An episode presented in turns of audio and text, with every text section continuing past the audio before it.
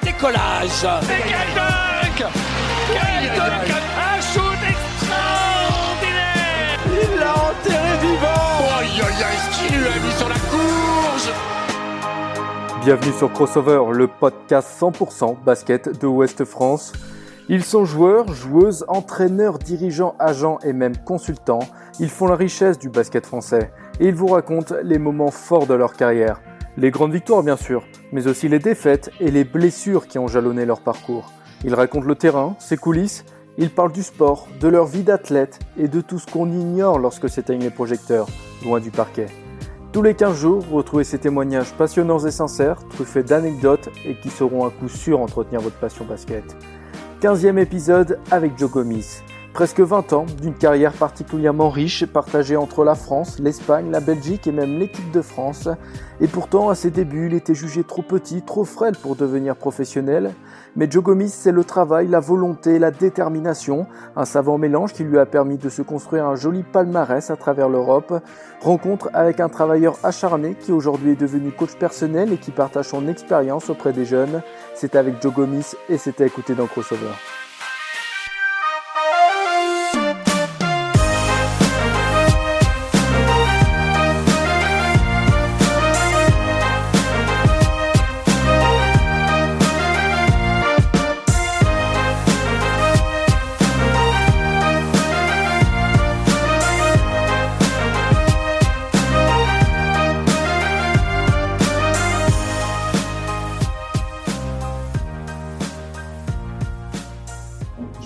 Bonjour, comment tu vas?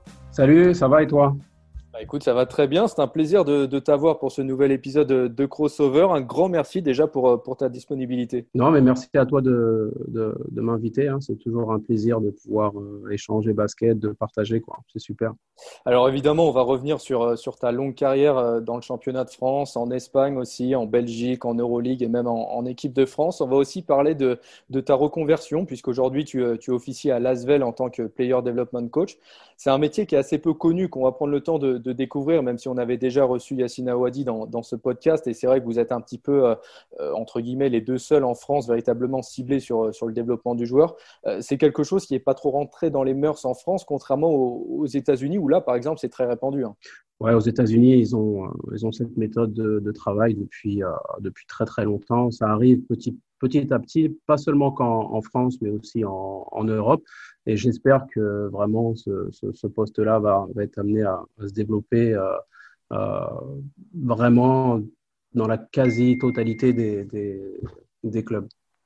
On reviendra un petit peu plus tard sur, sur cette reconversion. Avant ça, on va parler de, ta carrière en tant que joueur. Euh, 19 ans au plus haut niveau. Et, pendant tout ce temps, euh, c'est vrai que, tes coéquipiers, tes coachs, tes adversaires, j'ai vu pas mal de témoignages là-dessus, ont toujours vanté ton, professionnalisme. On t'appelait même Jogo la classe à l'époque. Jogo la classe. Mais j'ai toujours essayé d'être. Euh, bah, de tout donner, quoi, mais de tout donner, c'est-à-dire en dehors et faire partie d'un groupe, c'est pas que sur le terrain, c'est euh, dans le vestiaire, c'est euh, euh, la, la, la cohésion qu'il y a et j'ai toujours été, euh, été sensibilisé par, par ça. Peut-être pas, peut-être pas tôt, hein, je vais pas mentir, quand j'étais jeune, euh, voilà, il fallait que je me, me, me, me ferais mon, mon, mon, mon, chemin. Mais au, petit à petit, bah, j'ai commencé à, à observer et à, à voir les bienfaits en fait de, de, de, pouvoir justement être dans l'échange, être dans l'échange, dans la compréhension, et c'est comme ça qu'on qu arrive à gagner.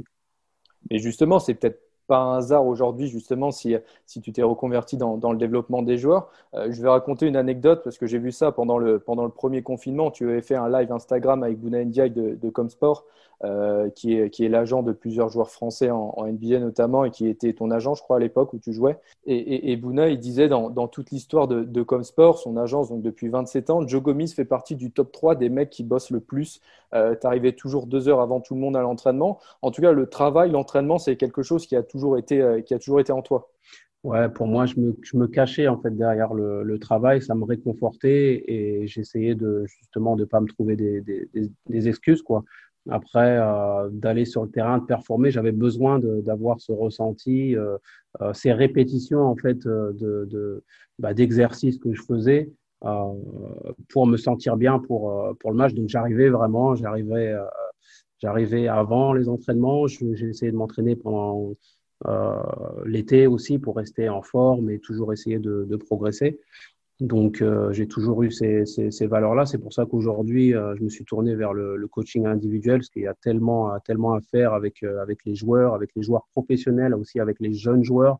Ouais. Et, voilà, là, je prends mon pied vraiment à, au quotidien à être aux côtés des joueurs et toujours dans, dans, ce live avec Bouna, qui était très intéressant. Hein. tu donnais pas mal de conseils justement. Et, à un moment, vous parliez du fait que qu'on a l'impression que tu que tu vieillis pas. Et c'est vrai déjà physiquement, on voit on voit pas la différence au, fil du temps. Et tu parlais aussi de, de ton hygiène de vie. Tu disais, euh, je suis persuadé qu'aujourd'hui, si je voulais rejouer, je pourrais rejouer. Euh, tu as 42 ans, c'est quelque chose que, que tu penses vraiment ça? Je pense. Après, pour moi, tout est une question d'entraînement. Après, euh, voilà, j'ai eu la chance. Euh, j'ai eu une grosse blessure pendant ma carrière qui m'a un peu freiné. Euh, après, le reste, euh, le reste, ça va. Je suis relativement petit, j'ai pas beaucoup de poids sur moi, donc j'ai pas le, j'ai pas eu, je ressens pas le poids de, de, toutes ces années. Euh, maintenant, comme je te disais, tout, tout est une question d'entraînement, euh, de rigueur. Donc aujourd'hui, si je pense que si je me remets à m'entraîner régulièrement, peut-être que j'accéderai pas au plus haut niveau, mais euh, tu sais, joueur professionnel, c'est de National 1 jusqu'au jusqu'en NBA. Donc, euh, donc, je pense que je pourrais, euh, je pourrais peut-être faire quelque chose aider. Ouais. Et, ça montre aussi, aussi une, une, confiance en soi parce que le basket, c'est c'est très mental. Donc là, si par exemple, je dis à mon, enfin, j'envoie je, je, des ondes positives et je dis à mon cerveau, je peux y arriver, je vais y arriver. Ouais, tout à fait. Et, et l'hygiène de vie aussi, tu parlais du, du fait que tu bossais beaucoup, que tu te réfugiais dans le travail. L'hygiène de vie, c'était aussi important, ça, dans ta carrière? Oui, euh, très important, grâce aussi à mon, à mon, à mon entourage, à mon, à mon épouse, euh, qui, aussi, euh, qui est issue pardon, de, de l'athlétisme. Et avec bah, l'athlétisme, c'est le sport ultime en termes de préparation. donc, en fait, je passais aussi mes étés à faire de l'athlétisme aussi avec, avec elle. Elle faisait du, du, du saut en hauteur. Et donc, euh, et je voyais aussi les bienfaits euh, que ça pouvait m'apporter sur le terrain. Donc, j'ai vite euh, pris soin de, de, de, mon corps, appris aussi à, à faire attention à, à l'alimentation, au sommeil. Et aujourd'hui, si je te demande de, de me sortir un événement de, de ta carrière qui t'a particulièrement marqué, tu, tu, choisirais lequel? Ce qui m'a marqué, moi, c'est le jour où je suis, où je suis devenu entre guillemets joueur de professionnel. Après, euh, dans un sport de, dans le sport de haut niveau, c'est difficile de gagner.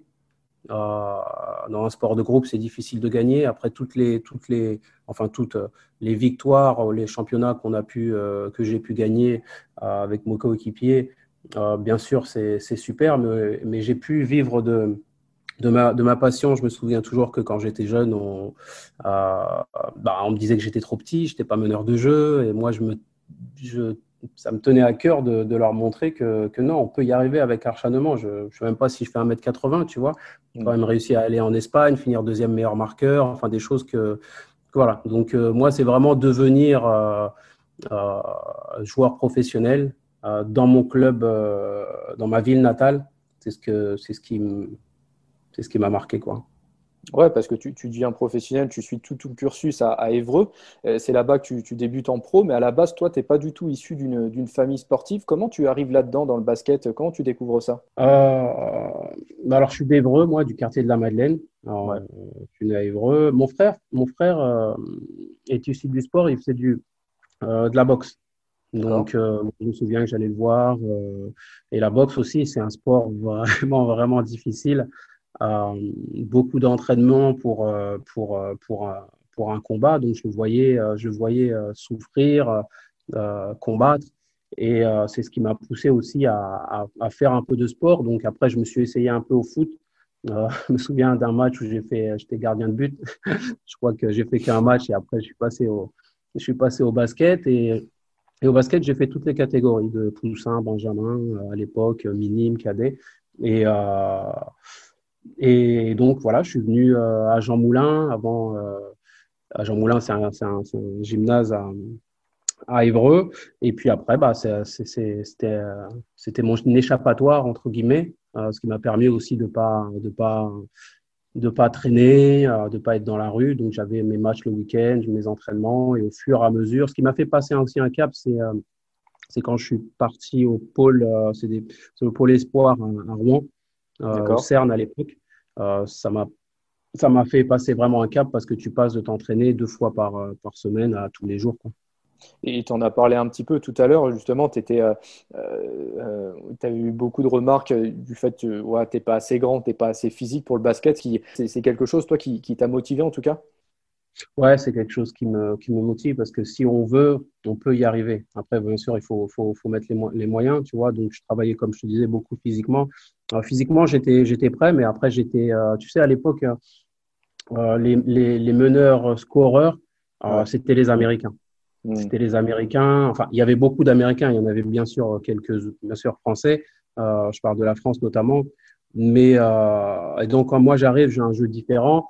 C'était difficile pour eux. Donc j'étais petit, j'étais pas meneur de jeu. Je suis pas, un, je suis un 1, mais je suis pas assez grand pour être un 2. Donc il fallait se battre contre contre tout ça. J'ai réussi euh, à, passer ça et à essayer après de m'établir comme euh, voilà sur sur mon jeu quoi.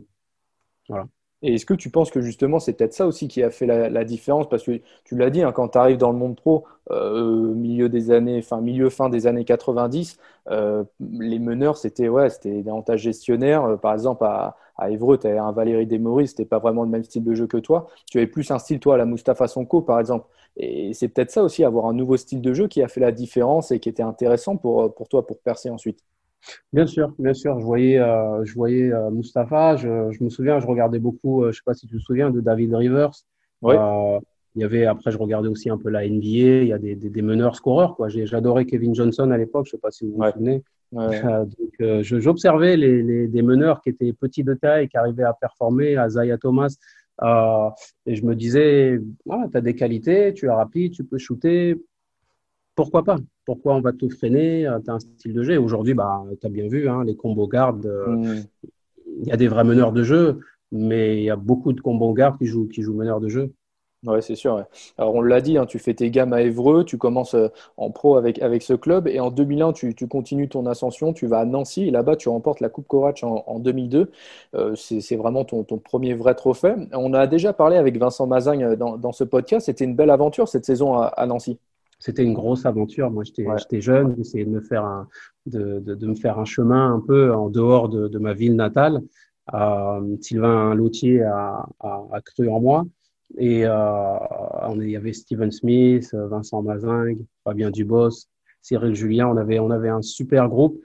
Euh, le groupe était vivait bien et ça c'est important aussi. Euh, je te le disais euh, euh, avant d'avoir une bonne alchimie. Ça, pour gagner, c'est très important, tu vois, au-delà de d'assembler les, les, les, les, talents. Donc, les, on, avait, euh, on avait Ross aussi, un shooter.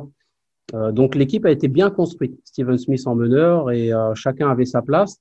Et puis, bah, on finit, avec, on finit en remportant la, Coupe Courage, qui était pour moi mon premier trophée et un, grand souvenir. Et ensuite, on est en 2002, tu as 23-24 ans, je crois, et là, tu pars vite ta, ta première expérience à, l'étranger. Tu rejoins l'Espagne, la Liga ACB et le club de Lugo. Raconte-nous cette, euh, cette expérience-là et, ton choix de partir. J'entendais que l'Espagne, c'était euh, et c'est encore aujourd'hui l'un des meilleurs championnats, le meilleur championnat. Donc, euh, je ne vais pas te mentir, le club où j'ai été à Lugo, je ne connaissais pas la ville, je connaissais. Et j'ai été, j'ai tenté l'expérience. Euh, il y avait quelques Français déjà qui étaient, euh, qui étaient installés. Ouais, mais c'était nouveau quand même. C'était ouais, mais tu avais quand même Mousse était déjà. Tu avais Alain mais tu n'avais pas énormément, pas autant que maintenant en tout cas. Voilà et bon, euh, voilà des grands joueurs, ils ont eu la chance d'évoluer tout de suite dans des grands clubs. Moi, j'ai dû batailler et passer par un, petit club, mais ce que j'ai apprécié, c'est que le club m'a fait m'a fait confiance, te donne ta chance. Donc j'ai passé quand même trois ans là-bas où ça s'est relativement euh, bien passé. J'ai eu du mal un peu au début, la première année peut-être à m'adapter. J'étais aussi avec euh, avec un fort joueur, Charlie Bell, qui mettait 30 points par match, donc il fallait aussi s'adapter. Euh, je sais pas si tu vois qui c'est, Charlie Bell. qui, a joué en NBA à Milwaukee, il a fait des gros cartons aussi à Milwaukee. C'est ça, c'est ça. Donc après, je me suis adapté aussi en, en mode un peu combo, qui joue un, deux, euh, trois, trois saisons correctes, et je suis passé après à Valladolid aussi. Donc c'était des, des, des clubs de je ne dirais pas de milieu de tableau, mais de milieu jusqu'en bas. Quoi. Donc, c'était pas, pas vraiment évident. quand tu joues, quand tu sais qu'en en Espagne, tu as, aujourd'hui, je sais pas, mais à l'époque, tu avais 5-6 clubs, forts clubs, quoi. Malaga, Valence, ça commençait aussi un peu à monter. Tu as, Real Madrid, Barcelone, tu as Vitoria avec Igor Rakosevic. C'était vraiment un, championnat élevé et il fallait, fallait, fallait que je m'habitue un peu à ça, quoi. Fallait que je prenne un peu la température. J'aurais voulu euh, être dans un club, euh, un plus grand club tôt, mais voilà, il y avait aussi toujours cette, euh, il est trop petit, c'est pas un meneur de jeu, etc. Donc c'était compliqué. Et, comment tu as géré le fait du. parce qu'en Espagne, tu as quand même un vrai rôle à assumer, parce que c'est toujours le cas. Hein. quand tu es joueur étranger dans un championnat, c'est comme un Américain chez nous. Tu dois prouver en quelque sorte. Et tu étais assez jeune. Voilà, comment tu as géré ça? Par le, par le travail par le travail, réfléchir, analyser la situation, euh, le contexte, le coach, euh, qu'est-ce qu'ils attendent de toi. Mais c'est vrai que c'est pas facile parce qu'à l'étranger, tu es un étranger. Et en fait, des fois, on se rend pas compte ici en France euh, dans quel confort on est, mais quand on, y pense, les étrangers, ils ont une pression un peu plus importante que les, que les, que les Français. Et ben, c'est pareil quand tu es à l'étranger tu as, plus de pression, il faut être performant. Quand tu n'es pas enfermant, on peut te, on peut te couper. Donc, euh, donc euh, moi, par le travail, vraiment, je ne vais pas te mentir, euh, même aujourd'hui, hein, je, me réfugie par le, par, par, par, le travail. Et après, bien sûr, il faut analyser les situations et faire, les bons choix aussi. Alors à Lugo, tu restes trois ans, tu l'as dit. Ensuite, tu vas à Valladolid euh, et tu signes. Euh, euh, enfin là-bas, tu termines deuxième meilleur marqueur du championnat. C'était en 2008, je crois, et deuxième meilleur marqueur du, du, championnat, du meilleur championnat d'Europe. C'est assez fort. C'était clairement au, top de ta carrière à ce moment-là. Ouais, j'y étais. Je vais pas te dire que non. J'étais euh, mentalement et physiquement un peu euh, bah, à l'apogée, quoi. Et euh, maintenant, euh, le, le, seul bémol avec cette saison, c'est qu'on est descendu la dernière journée de championnat. Euh, je me souviens, il me restait encore une année de contrat. J'étais bien à Valladolid, ma famille s'y sentait bien. On, on, gagnait quelques matchs, on faisait des saisons correctes, quoi. C'était pas, voilà, pour, pour gagner de toute façon en Espagne, c'est compliqué. Euh, je me souviens que j'avais encore une année de contrat, donc, euh, euh, j'avais 2008-2009 avec Valladolid. Et bon, on est descendu, j'ai dû malheureusement partir ou heureusement partir. Mais c'est le, seul hic un peu de, cette saison. Mais terminé meilleur marqueur, j'étais l'un des meilleurs marqueurs.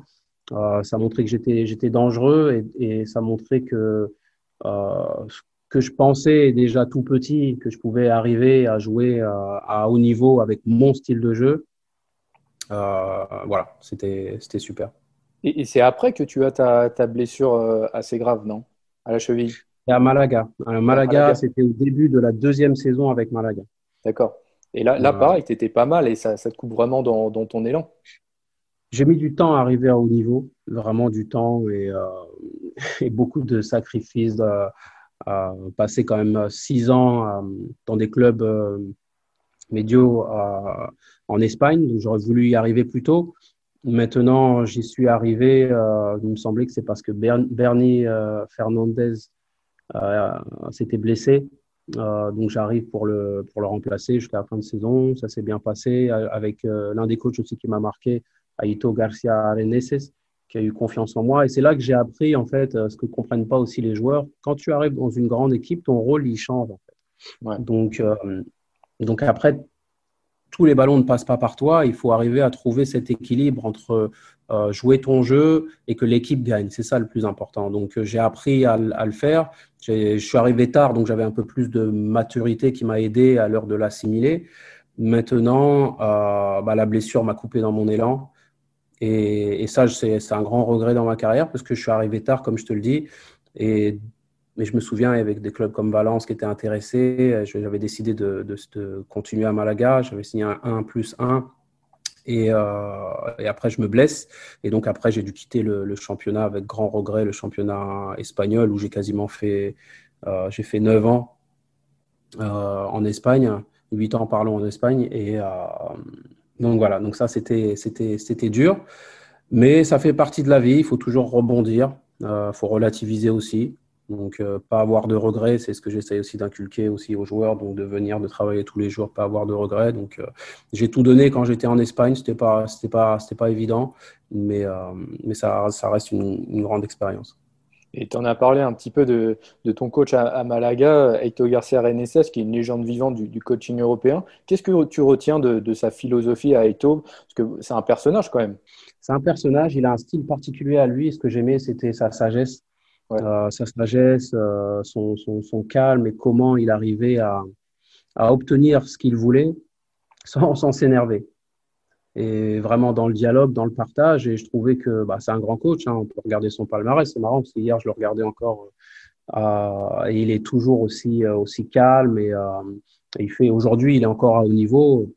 Voilà, parce qu'il est très, très compétent. Il a cette expérience. Et moi, je lui, j'en serais toujours reconnaissant de m'avoir donné ma chance d'accéder à, au plus haut niveau. Bien sûr que j'étais en Espagne dans le meilleur championnat, mais après, j'y étais pas en termes de, de club. Même si j'y ai pas duré, j'aurais pu sans la blessure.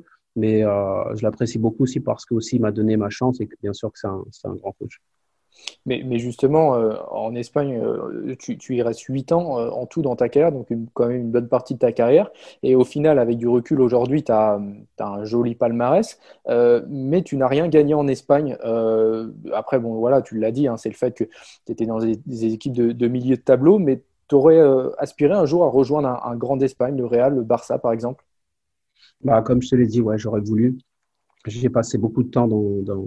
c'est pas des petits clubs, hein, dans des, des C'est quoi qui, qui, a manqué justement? Ils avaient toujours des doutes. C'est comme euh, comment, comment quand j'ai commencé ma carrière, ils avaient des doutes sur le sur le poste de jeu, sur cette capacité à jouer à haut niveau euh, en étant petit de taille. Alors qu'aujourd'hui, ça, c'est, il y a moins ce problème parce que, mais avant, à l'époque, c'était pas si facile que ça. Tu vois, les petits joueurs, et quand je dis petits joueurs de taille, euh, c'était, je sais pas si tu te souviens, Louis Bullock. Ouais. Louis Bullock à, au Real Madrid, enfin, c'était des, des, des, pointures, quoi. Donc, moi, en étant petit comme ça, euh, c'était, c'était pas facile. Donc, en fait, il y avait toujours ce, ce questionnement par rapport au grand club si, euh, est-ce que je pouvais évoluer dans un, dans un, un club plus important. Après, je l'ai montré à Malaga, parce que je me souviens qu'ils voulaient quand même me, me, me re-signer. Ils étaient satisfaits un peu de, de, de ce que j'apportais. Euh, donc, ouais, c'est un regret de ne pas avoir gagné euh, euh, quelque chose en, en, en, Espagne. On a été en finale de la Copa del Rey avec, avec Malaga. Euh, on a perdu après prolongation et c'est le seul trophée que j'aurais pu avoir. c'est la coupe, c'est la coupe du roi, c'est comme la Leaders Cup, quoi.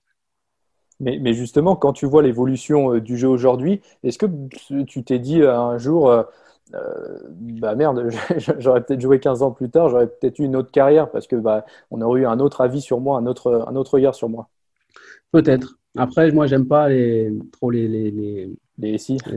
Ouais, euh, j'ai tout donné. C'était une autre époque, c'était pas. Euh, ouais, c'était vraiment une époque et j'ai pas, pas de regrets. Euh, ça a été un, un, un combat d'essayer de, de s'imposer et je trouve que j'ai voilà, j'ai pas. Ça, ça a été dans le combat que j'ai mené. J'aurais voulu faire, faire, faire, faire mieux. Là, je te parle toujours par rapport un peu euh, à ces caractéristiques de vrai meneur de jeu, de shooter, de poste 2, de taille, etc. Donc, euh, donc, euh, donc voilà. En gros, non, non, j'ai, pas de regrets. Aujourd'hui, c'est un autre. Euh, euh, c'est même pas un autre type de basket. C'est beaucoup plus ouvert. le jeu a, a, évolué et tant mieux pour tant mieux pour les combo gardes français notamment qui sont petits de taille euh, et qui, qui, qui, qui, vont accéder à haut niveau parce qu'aujourd'hui on a une autre vision du, du, du basket. Quoi. Et après l'Espagne, tu vas, tu vas à Charleroi en Belgique, tu remportes le titre de champion là-bas. Euh, c'était comment cette expérience belge? Euh, Tu sais quoi, le, le, championnat belge était agréablement surpris. Ouais. Car c'est un très bon championnat, je vais pas te mentir. Je suis passé de, je rigole parce que je suis passé de Malaga, du soleil, en Belgique ouais. euh, pas très très beau et, euh, et l'architecture est différente, on va dire. Beaucoup de rouge, beaucoup de briques, mais euh, les gens ils sont très très chaleureux et euh, et c'était Jack Stas qui m'a qui m'a accueilli, qui euh, parce qu'en fait je revenais de d'une grave blessure, donc du haut tendon d'Achille. Donc c'était pas, tu sais, quand tu as des blessures, des grosses blessures comme ça, les clubs les clubs sont un peu réticents à te à te signer. Donc euh, donc pareil, il m'a il m'a donné la chance de me relancer ça s'est bien passé. Comme je te disais, je suis agréablement surpris euh, et je pense que les, euh, euh, les gens ne connaissent pas assez bien le, le basket euh, belge, mais il y a de très bonnes équipes en, en Belgique. Euh, il n'y a pas beaucoup d'équipes, mais il y a de très bonnes équipes en, en Belgique. et je suis tombé sur un bon groupe. On a réussi à gagner le championnat. et gagner aujourd'hui, que ce soit que ce soit en France, en National 1 ou en Pro B, c'est toujours difficile. Donc, donc voilà, c'est un, c'était un vrai plus. Et après, j'ai décidé de, de, revenir en France, bah, me rapprocher de la famille en France. C'était le moment, en 2010, 2011, il me semble. Mais, mais, justement, euh, ce, ce, retour en France, quand, tu, quand on voit Joe Gomis revient en France, c'est à Limoges et en Pro B. Euh, bon, il y a quand même un gros projet. Hein. Ils veulent remonter en, en, Pro A, retrouver, retrouver le, son lustre d'antan. Mais qu'est-ce qui t'a motivé à rejoindre le CSP Parce que cette décision a beaucoup été critiquée à l'époque. Ouais, je me souviens, mais c'est le projet. C'est le projet. Donc, ça veut dire euh, j'aurais été prendre plus d'argent, euh, mais pas gagner dans un autre club. Ça aurait ça aurait été bien. Donc, c'est pour moi, il n'y a pas de cohérence. Après, euh, moi, je fais beaucoup attention euh, à l'environnement, à, l'humain aussi, au projet euh, qui est mis en place. Et je trouve que quand après ça prend, c'est là que ça, qu'on arrive à, à, à, faire quelque chose. Et là, justement, euh, Limoges, le projet, malheureusement, Fred Forte n'est plus de ce monde et, et, et paix à son âme, mais j'ai adhéré à son, à son projet, à son discours. Et ça a payé, ça a payé. Euh, et puis c'est aussi euh, Limoges, c'est aussi un club, euh, un club mythique. jouant, commençant à Évreux, il y avait des gros clubs comme comme Limoges, Pau, et on rêve. moi, je rêvais de, de, pouvoir un jour évoluer dans, ce, dans ces grands clubs. Donc l'opportunité s'est ouverte et on l'a saisi et je regrette pas aujourd'hui parce que là c'est l'un des meilleurs clubs. C'est un club historique et j'ai passé trois, trois superbes années à, à Limoges. Et justement, à, tous mes invités qui ont évolué à Limoges, j'ai l'habitude de, de, leur demander ça. Pourquoi Limoges est, est si spécial en France? Euh, Pourquoi ils sont si spéciaux Limoges euh, respire basket. C'est un club historique. Euh, c'est un club unique pour moi. Quand il y a une telle ferveur, on jouait les matchs en Pro B, c'était rempli. Donc, c'est on peut voir ça qu'à Limoges. J'ai joué quelques quelques matchs contre Pau, même quand j'étais dans d'autres équipes, dans d'autres équipes, ouais. C'est pas la même, c'est pas la même chose. Limoges reste Limoges et ils sont différents. Et c'était une fierté de porter euh, le maillot de Limoges et surtout aussi de gagner parce que c'est important. Il y a aussi beaucoup de pression aussi à Limoges.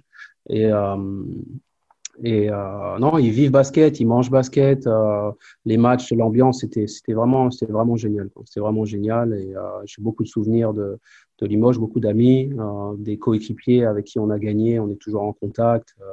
C'était vraiment super. Ouais, parce qu'à Limoges, c'est donc le titre de champion de France Pro B en, en 2012 et, suivi du titre de champion de France Pro A en, en 2014. C'est gratifiant aussi pour un joueur de faire partie du, renouveau d'un bastion historique comme ça, comme Limoges. Bien sûr, euh, faire partie du projet et de, surtout d'un projet d'un club historique, c'est toujours spécial. Euh, J'espère bah, qu'on l'a bien fait parce qu'on est remonté, on a quand même gagné la Pro B, la Pro A. Euh, donc non, non, c'était vraiment une super, une super aventure et j'en aurai un, j'ai un grand souvenir et à chaque fois que je vais à Limoges de, revoir ce public, de revoir les staffs qui sont toujours en place, c'est toujours un, toujours un plaisir. Et tout ça, tu l'as dit tout à l'heure, hein, c'est en grande partie grâce à, grâce à Fred Forte. Quel souvenir tu gardes de lui? Quel été son impact à Limoges? C'était un grand monsieur. Il était, ouais. euh, il était authentique. Il était vrai. Il n'allait pas te, te, euh, te mener euh, euh, en bateau. Euh, il avait un objectif, c'était de, de, remonter. Il avait un objectif, c'était de gagner. Il mettait tout en œuvre pour gagner. Et je m'entendais bien avec lui. Il était, c'était, c'était un leader. C'était vraiment un leader et, et j'étais vraiment euh, content de, de, de, de, le côtoyer pendant, pendant, pendant ces années-là. Je le connaissais en tant que joueur, grand joueur, euh, qui avait fait le triplé, euh, euh l'interception. Donc, euh, non, non, Fred, je, il sera dans mon cœur pour toujours.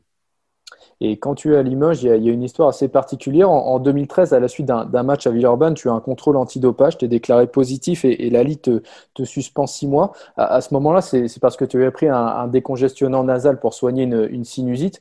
Euh, ouais, J'imagine que, que, le mot dopage, c'était assez compliqué de, de, vivre ça pour toi à, à l'époque. Comment tu as vécu cette étape-là dans ta carrière?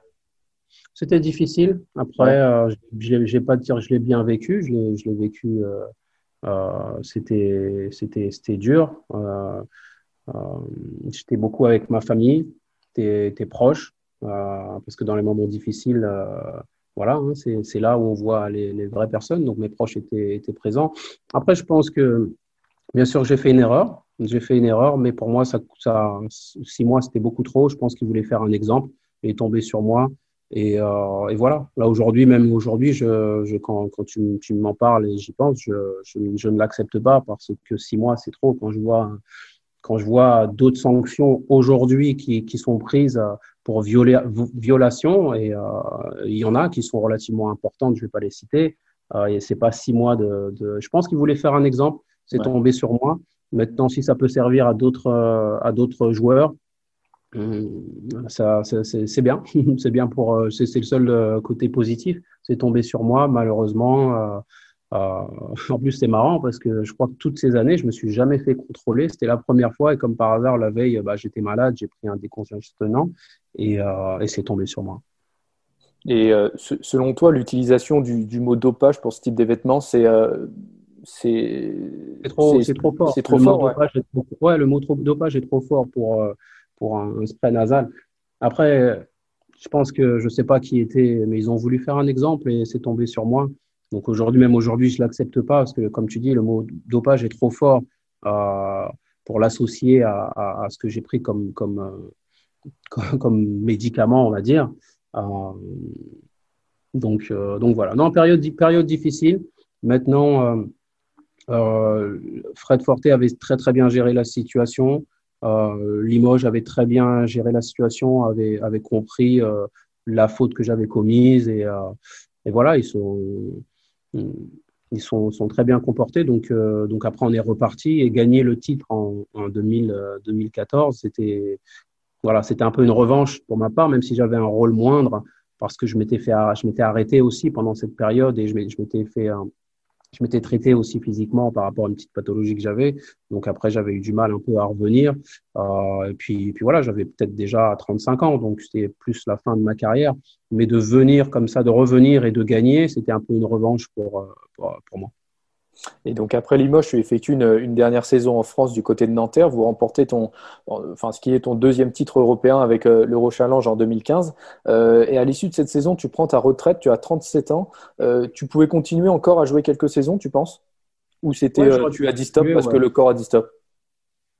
Non, non, non, non, je pouvais continuer. En fait, ce qui s'est passé, c'est que, d'ailleurs, pour revenir à, à Nanterre, c'était, je te dis, à chaque fois qu'on gagne, c'est, c'est vraiment spécial c'est difficile de gagner.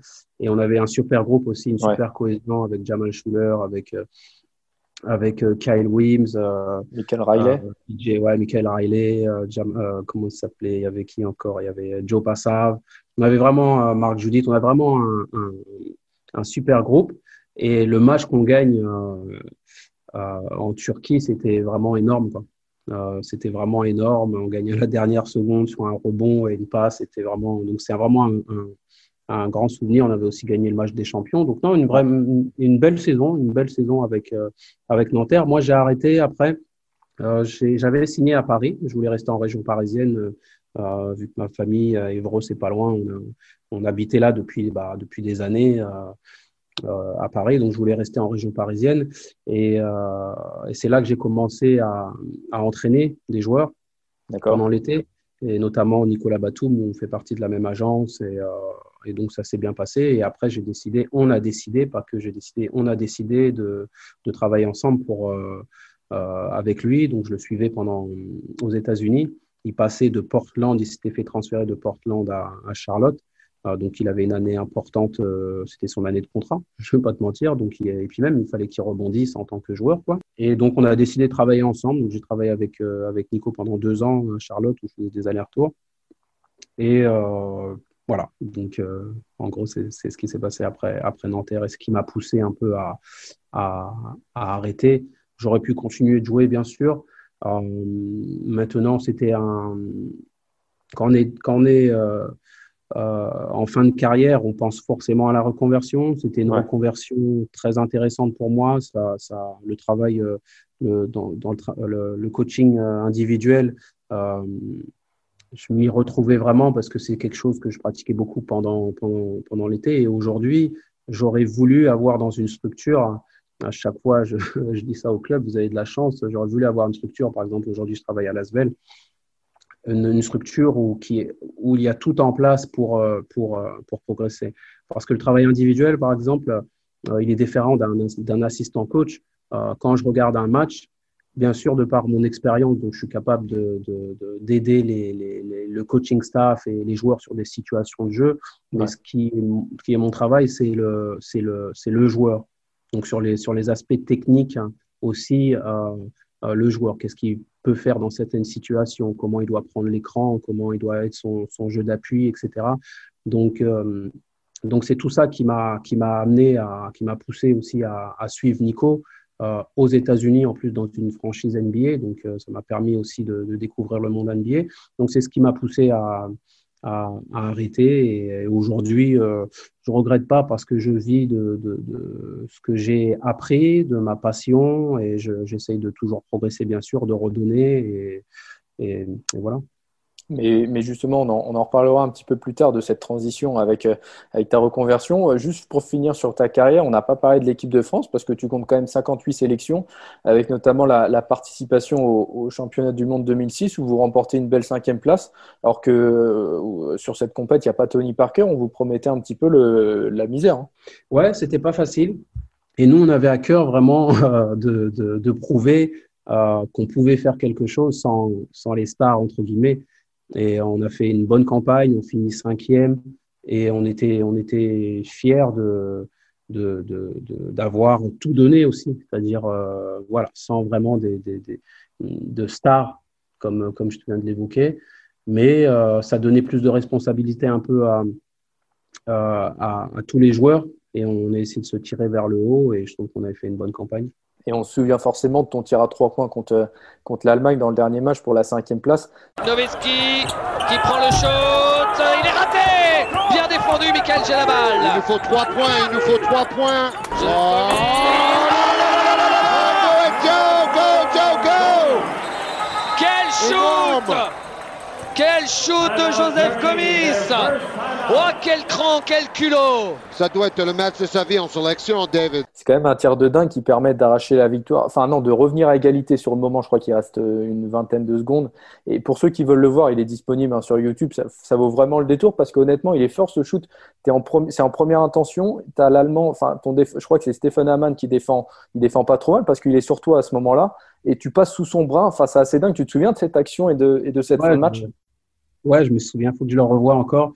Mais euh, tu vois, ce, euh, en tant que joueur, quand tu le sens ouais. et que tu le fais avec intention, c'est là que les bonnes choses elles arrivent. Tu vois, quand tu es hésitant, quand tu commences à réfléchir, et voilà, après, je, faut que je revois l'action, mais après, il faut toujours trouver des, des, des, des un moyen de, de, de de corriger et d'essayer de marquer. Tout, tout, tout, ne va pas être simple. Donc, je me souviens que j'étais, euh, voilà, on devait, on devait égaliser. Euh, et justement, il y avait une, parce qu'à ce moment-là, oui, il reste 20 secondes, vous êtes à moins 3.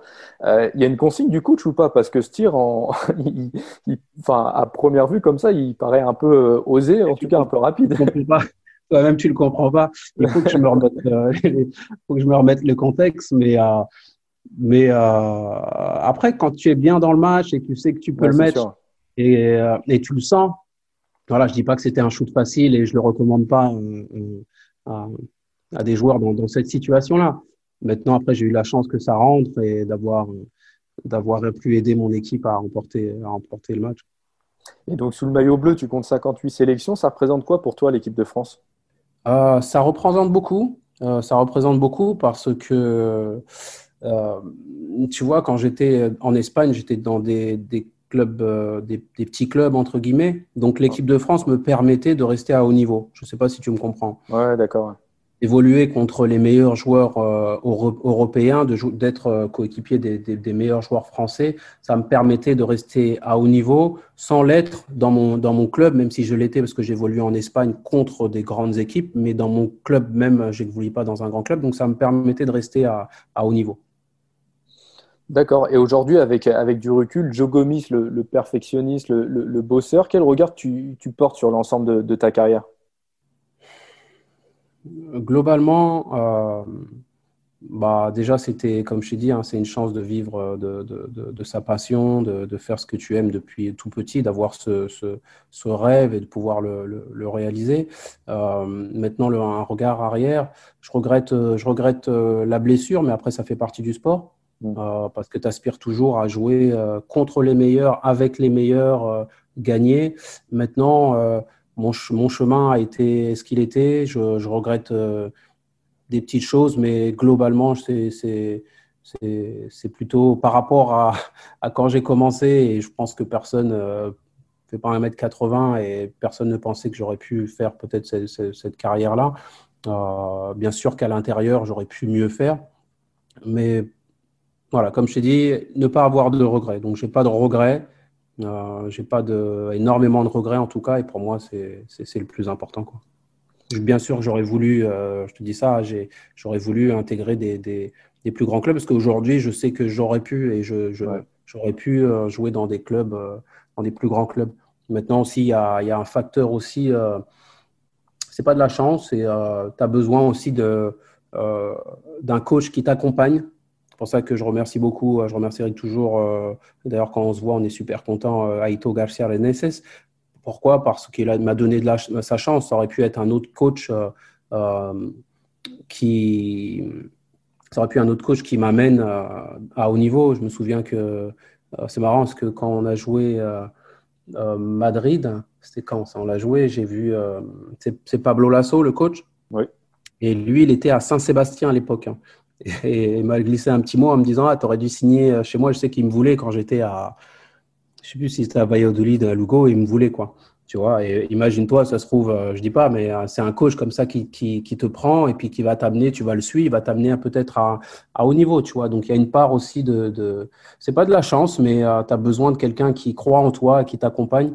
Euh, je l'ai pas toujours eu, même si je l'ai eu dans des clubs qui croyaient en moi et je les remercie.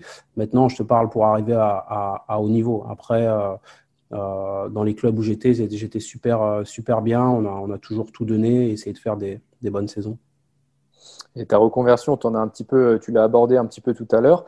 Euh, Aujourd'hui, tu es, es, à Lasvel en tant que Player Development Coach. Explique-nous un petit peu ton, ton, rôle au quotidien avec les joueurs.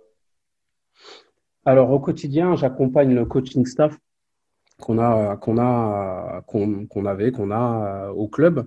Et mon, mon, job, c'est de, de, bah, de, faire progresser les joueurs, euh, de, de, les accompagner, euh, les pros et les, et les jeunes joueurs. Donc au quotidien, je suis avec les pros. Quand par exemple, bah, hier, on est, ils, sont ils, reviennent là de, de Vitoria. Donc là, on a entraînement tout à l'heure à 16h. Je vais m'occuper des joueurs qui n'ont pas joué, par exemple, pour qu'ils gardent le rythme parce que dimanche, on joue contre euh, Orléans. je m'occupe aussi en parallèle des, jeunes prospects qu'on a au club. Euh, des jeunes joueurs. Euh, le, club euh, attire et, veut que les jeunes joueurs aient une place importante au sein du club. Donc, on investit sur des, jeunes talents. Donc, je m'occupe euh, d'eux. Malheureusement, avec le Covid, là, ces derniers temps, c'est un peu compliqué. Mais en temps normal, donc, je suis entre l'académie et l'Astrobal. D'accord. Et, et, justement, les jeunes, tu les accompagnes principalement à, à, via la, la, Tony Parker Academy. Ça aussi, c'est un luxe, c'est quelque chose qui, euh, enfin, il y a quelques temps, pour toi en tant que joueur, justement, en disais, tu, tu, tu, le disais, tu aurais bien aimé connaître ce, ce genre d'aide. En tout cas, c'est quelque chose qui était inimaginable il y a quelques temps. Ouais, c'est vraiment, euh, je sais pas si vous connaissez, mais c'est vraiment unique. Et euh, les, les, les, jeunes joueurs euh, bah, ils ont tout sur place. C'est un peu, euh, c'est pas comme une université, mais c'est vraiment plus petit. Mais ils ont, ils ont les cours sur place. Ils ont trois terrains à disposition, une grande salle de musculation, un réfectoire. En fait, ils vivent, ils mangent basket. Euh, en même temps, ils étudient. Donc, c'est vraiment un, luxe. Et, euh, et, on fait tout, on fait, on, met tout en, œuvre et on fait en sorte qu'il n'y a pas de regret et qu'ils mettent le travail derrière pour pouvoir pour, pouvoir pour pouvoir réussir. Après, tout le monde ne va pas réussir, mais au moins qu'ils s'en mettent les, qu'ils mettent les moyens pour. Et, euh, c'est super, euh, super intéressant. Euh, les pros, c'est un autre travail. Les jeunes, tu dois vraiment les, les, les, éduquer, leur apprendre euh, pas mal de choses. Donc, c'est deux approches différentes, mais qui me, qui me, qui me et en fait, qui, je, je suis bien en faisant ça, c'est-à-dire avec les jeunes, avec les pros. Et, euh, et je trouve que j'espère que c'est un, euh, j'espère que c'est un, un, poste qui va être amené à, évoluer dans les clubs. Bon, avec le Covid encore, euh, ça va ralentir un peu, mais j'espère que je sais qu'il y a des clubs qui mettent ça en place. Et je trouve que c'est super important d'accompagner les jeunes joueurs. C'est important, mais même les joueurs professionnels, hein, que ce soit en vidéo, sur le terrain. le sport de haut niveau, c'est très, très dur, très mental. Donc, donc voilà. Et justement, euh, voilà, tu accompagnes le joueur sur le terrain. Quelle est la part mentale, euh, l'aspect mental dans, ton métier, enfin, ton rôle? Est-ce qu'il y a un, aspect mental vis-à-vis du joueur? Bien sûr, parce que euh, j'ai eu la chance d'évoluer à leur, à leur niveau. donc, donc, je sais de quoi je parle. Je ne vais pas te mentir, c'est quand même une force. Et, et j'ai pas gagné grands, grandes choses, mais on a réussi à gagner. à gagner. Donc, je pense que euh, pour réussir, il faut, euh, il faut une osmose, il faut, il faut savoir euh, bien sûr travailler dur, savoir donner une petite partie. Donc, je les accompagne dans, dans, dans, tout ça. Quand ça va bien, ben, on continue. Quand ça va mal, je suis là aussi. Et euh, j'essaye aussi d'avoir ce rôle, ce lien aussi avec, avec ces, ces, ces joueurs-là, sans dépasser, euh, sans, sans le dépasser vraiment la, la, barrière. Euh, c'est pas mes amis, mais euh, c'est comme c'est mon, c'est mon travail. Mais j'essaye aussi d'être, euh, d'être là pour eux dans les bons et dans les mauvais moments, à les accompagner en, en analysant leurs actions, en, travaillant au quotidien avec eux. Et voilà. Et aujourd'hui, tu conseilles beaucoup les jeunes, notamment au sein de l'académie, on l'a dit. justement, si, si, je te demande de, donner un conseil à un seul, à, un jeune joueur qui est là aux portes du monde pro, ce serait lequel? Alors, on a, on a, on a Mathieu Strazel, pour moi qui est, qui, est, voilà, qui est pro, mais pour moi qui reste un jeune joueur. Donc euh, avec Mathieu, on parle beaucoup, euh, il, il, est, euh, il est là, il a, il a un pied et, ce serait bien de mettre les deux pieds à l'intérieur. Donc on analyse, on travaille. il, mon conseil, c'est de, c'est de, bien sûr, j'allais te dire le, travail, mais ça va au-delà de ça, c'est d'analyser, de, de, prendre du recul sur certaines situations, euh, ne pas être centré que sur, sur, sur soi, ne, ne, pas faire d'erreurs. mais un, conseil c'est, euh, que j'aurais à donner à, à, Mathieu, c'est euh, l'analyse, l'analyse, le, le, travail tout le temps. C'est-à-dire que ça aille bien. C'est pas parce qu'on est bien qu'on revient pas le lendemain pour travailler.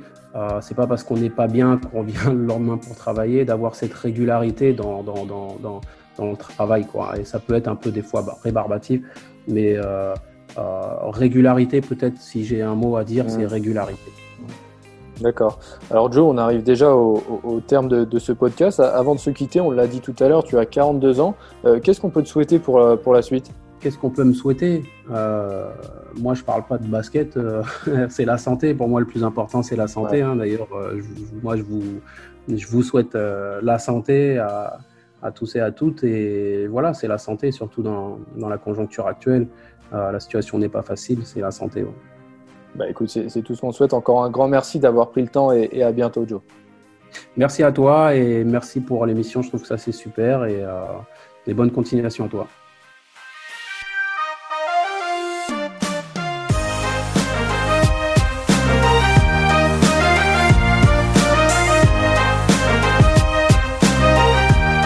Retrouvez cet épisode ainsi que nos autres productions sur le mur des podcasts et aussi sur notre application Ouest France. N'hésitez pas à nous mettre 5 étoiles si vous avez aimé ce programme.